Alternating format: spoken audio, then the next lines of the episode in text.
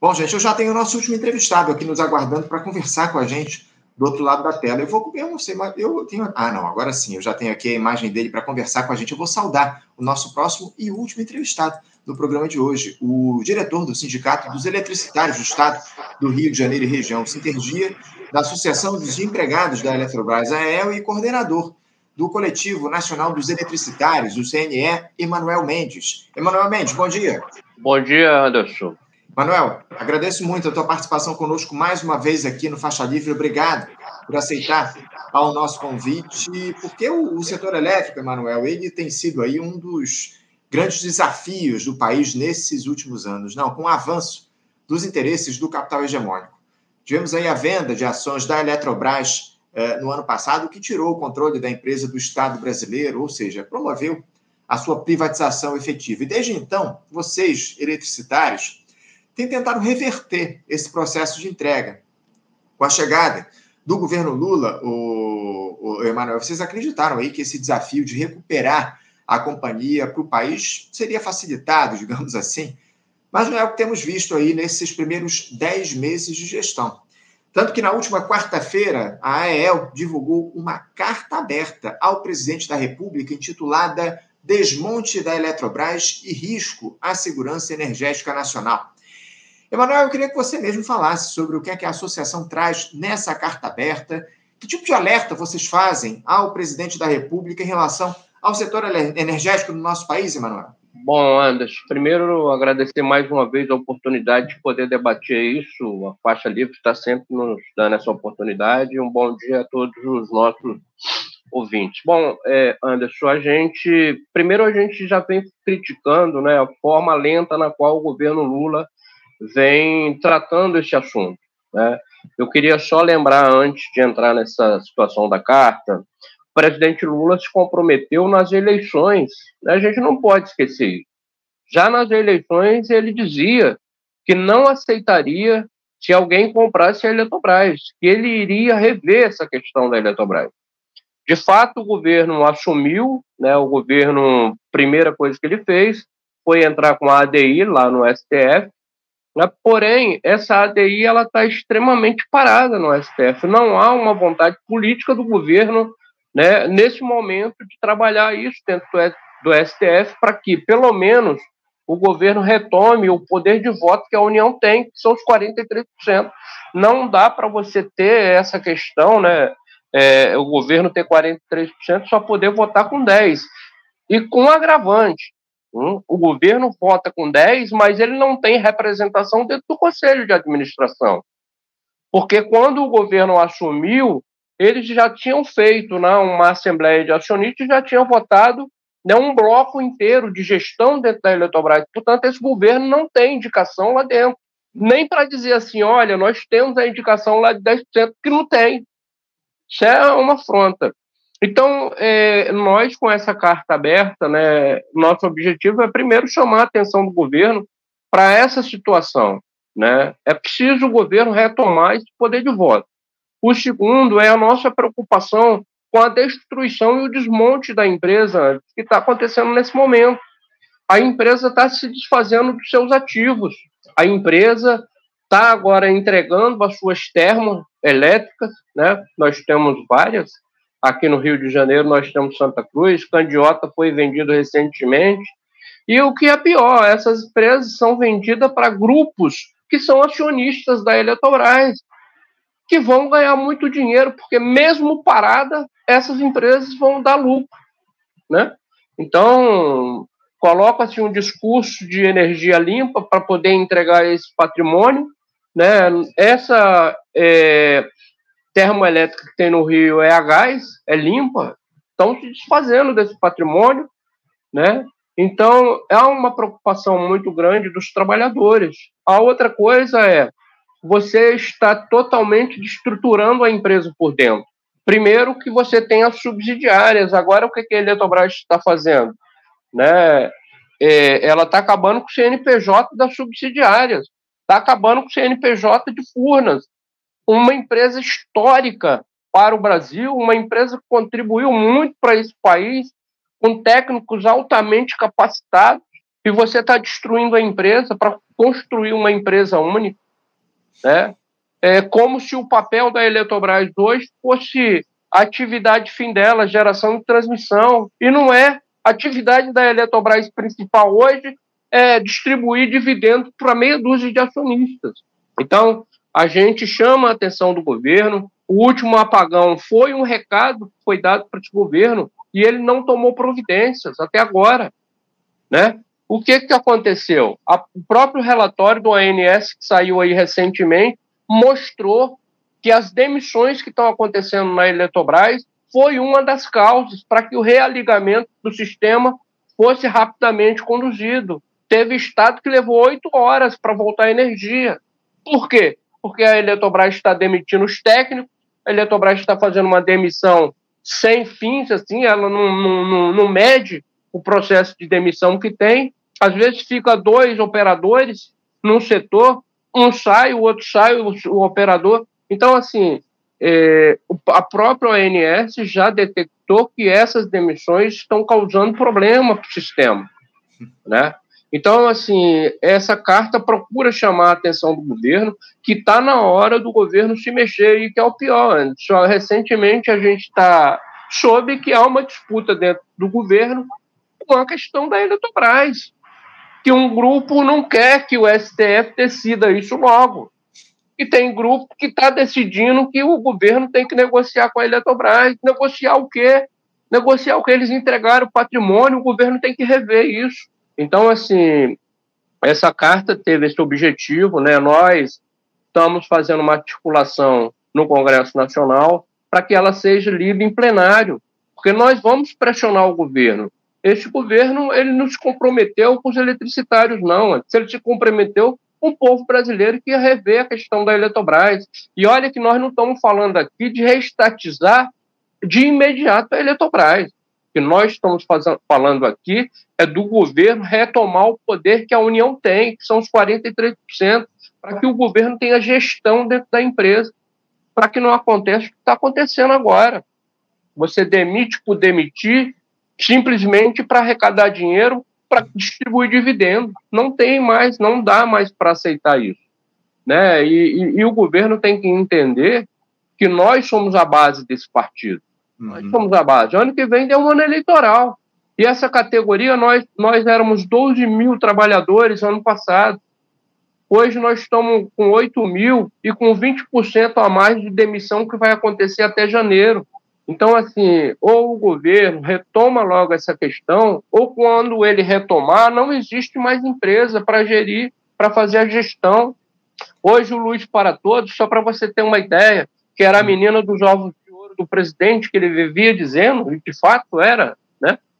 Uh, saiu de dentro da Eletrobras, foi para a Evepar, mas ninguém não sabe o que, é que faz lá, porque tiraram o programa de dentro da Eletrobras, mas não levaram os trabalhadores. Então, os trabalhadores que faziam luz para todo dentro da Eletrobras estão lá sem função hoje. E o que, é que vai acontecer com esses, esses trabalhadores? Serão demitidos. Né? Dúvida, então é dúvida. isso, Andy. Quando, quando a gente fala, o, o Emanuel, de Eletrobras, a gente está falando de soberania nacional, acima de tudo. É, o, o precisa ter essa ideia de que o que a gente está fazendo aqui é defender a soberania nacional em torno dessa de uma das maiores empresas do nosso país que está sendo entregue aí para o capital estrangeiro, em especial. Agora, o, me chamou muita atenção essa sua fala a respeito é, de Furnas. Ah, há uma intenção de transformar a, a, Eletrobras em uma empresa única, é isso, Emanuel? Sim. É, sim, a ideia é isso. Nós temos várias subsidiárias hoje: Eletronorte, CGT, Eletrosul, Furnas e Eletronorte, né? Então a ideia é você acabar com o CNPJ dessas empresas e você transformar uma empresa só. Com isso, na visão deles, eles vão ganhar uma dimensão menor. Aí é reduzir custos. Na realidade, a ideia é, é aquilo que eu te falei: você reduz custos quando você começa a colocar as empresas uma dentro da outra né? Você reduz custos e com isso o acionista majoritário ganha mais dinheiro, o acionista lá ganha mais dinheiro. Então, é, o primeiro passo que eles fizeram e estão dando como, como certo já é o primeiro CNPJ que será extinto, será o de Furnas. E eles já estão caminhando para isso.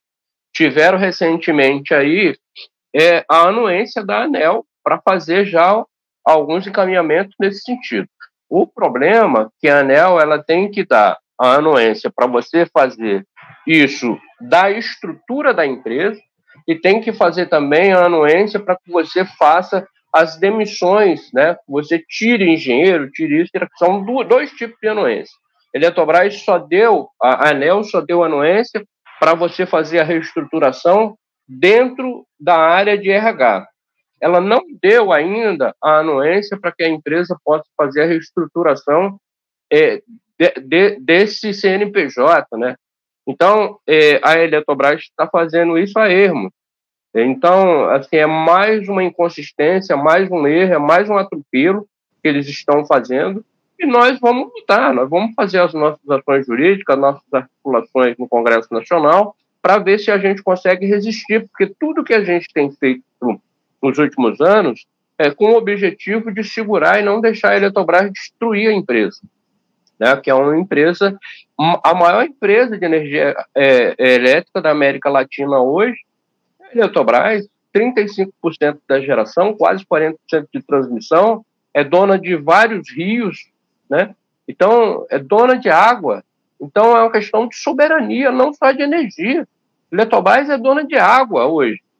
Então, é, o governo tem que ficar mais atento. A gente sabe que o governo está com uma série de problemas para resolver aí, com esse Congresso Nacional Conservador, que só pensa em, em, em se aproveitar do governo mas o governo tem que olhar um pouco essa questão da Eletrobras. Né? E nós estaremos em Brasília na próxima semana cobrando né, dos nossos parlamentares uma posição. O que, que vai fazer com a Eletrobras? Dúvida, não tenha dúvida. Essa, essa, cobrança aos parlamentares é mais do que fundamental em um momento de disputa como esse. Está colocado, é uma gestão em disputa acima de tudo. A gente sabe muito bem o caráter desse Congresso Nacional, enfim, é interditando o debate em uma série de temas, pressionando o governo. O presidente Lula tem cedido, lamentavelmente, aí, é, tem entregue, tem entregado aí algumas, alguns setores da, do executivo para essa turma do Centrão, essa turma mais fisiológica, é o que a gente viu aí na última semana com a entrega da presidência da Caixa lá para o Arthur Lira. Agora, em relação à, à Eletrobras, o, o Emanuel, inclusive você já citou aqui na nossa entrevista, chama atenção uma situação sui generis, né, onde a União tem o controle de 43% das ações da Eletrobras e apenas 10% dos votos lá no Conselho de Administração da empresa, graças a esse projeto criminoso de privatização que foi aprovado durante o governo Bolsonaro.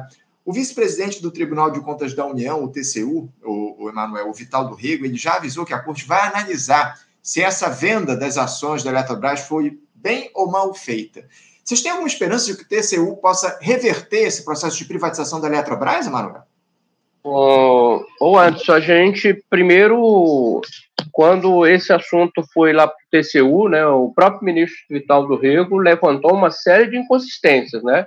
Inclusive, nós é, é, fizemos um trabalho lá no próprio TCU mostrando para o TCU as inconsistências que tinha nesse projeto de privatização criminoso de lese à pátria, como foi dito pelo próprio presidente da República. Né? E uma das inconsistências que chama muito a atenção é o valuation de, de, de, da eletronuclear, de Itaipu.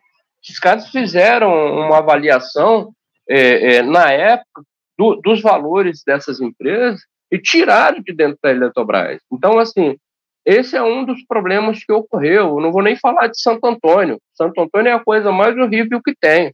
Era uma inconsistência, que eles tiveram que fazer lá uma gambiarra para poder tirar aquilo do balanço, né? Então, são vários os problemas encontrados pelo próprio Vital do Rio, e teve, que foi o relator, que votou contra o processo de privatização. Então, hoje ele volta à tona de novo, nesse ato que teve lá é, no BN10. Né? É, é, é, neste momento, eu acho que é uma fala importante para a gente, porque nós vamos procurar o ministro, nós vamos mostrar para ele novamente o que está acontecendo dentro da Eletrobras, e a gente tem a esperança, sempre tem uma esperança de que uma voz venha para facilitar né, é, essa questão da Eletrobras, que foi mal feita, não tem como dizer que não foi mal feito. Esse negócio da pílula, da pílula do veneno, né, na qual o governo, para comprar as ações de novo, tem que pagar o triplo não existe em país nenhum. Não existe em país nenhum você ter 43% das ações e só votar com 10%. Eu queria saber se o seu Jorge Lema ia fazer isso nas empresas dele. Ele vai fazer isso lá na Ambev? Ele com 43% votar só com 10% lá na Ambev? Ele não vai fazer isso nunca. Mas, sabe, essa coisa no Brasil pode tudo. Enquanto a gente tiver esse Congresso Nacional, é, é, Anderson, nós não vamos conseguir. Para você ter uma ideia, o próprio processo de privatização ele definiu alguns fundos para algumas regiões, porque na época, para passar esse projeto no Congresso Nacional, você precisou quebrar a resistência em alguns estados. Lá, lá, lá no Nordeste, por exemplo, a questão do Rio São Francisco, na questão lá em Minas Gerais, na bacia lá de Furnas, você agora tem os fundos e tem muito dinheiro que vai fazer os investimentos nessas áreas. E você sabe quem foi que ficou dentro da Eletrobras com essa indicação para gerir fundos e outra coisa. Esses fundos são dinheiro público e está dentro de uma empresa privada. E sabe quem fez a indicação que, do diretor que vai gerir isso? O Arthur Lira. É assim que eles brincam com o dinheiro público, rapaz. Não dá mais para a sociedade aceitar isso e achar que isso é um projeto normal, é um processo normal de privatização. Então, é, é, nós esperamos que essa fala do ministro Vital de Rego nos dê as esperanças para que a gente possa fazer a pressão necessária dentro do Congresso Nacional, junto ao governo. É, é difícil, viu, Anderson? A gente vai para Brasília, é, o ministro lá da Casa Civil não recebe sindicalista, o Rui Costa. O Rui Costa veio do movimento sindical, Foi governador da Bahia, mas antes era do movimento sindical. É um cara mal-humorado. Eu nunca vi isso. Não recebeu. O cara é da Casa Civil, cara. Você tem que ter relação com todo mundo. Não recebe sindicalista para conversar.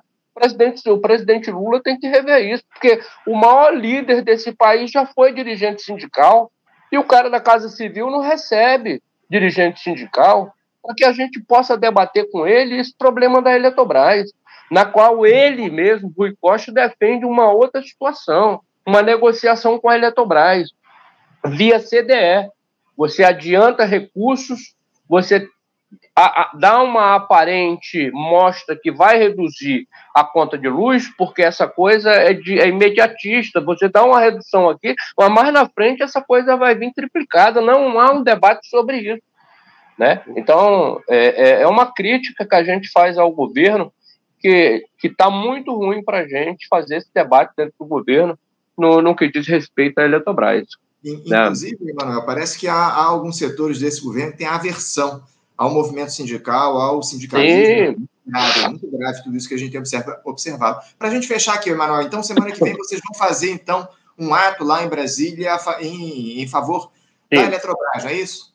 Nós estaremos lá em Brasília, o Coletivo Nacional dos Eletricitários, nós estaremos fazendo um ato lá para que o governo retome né, a articulação dentro do STF para que se vote imediatamente essa pauta da Eletrobras para que o governo venha ter gestão dentro da Eletrobras e acabe de imediato com esse desmonte que está acontecendo na empresa.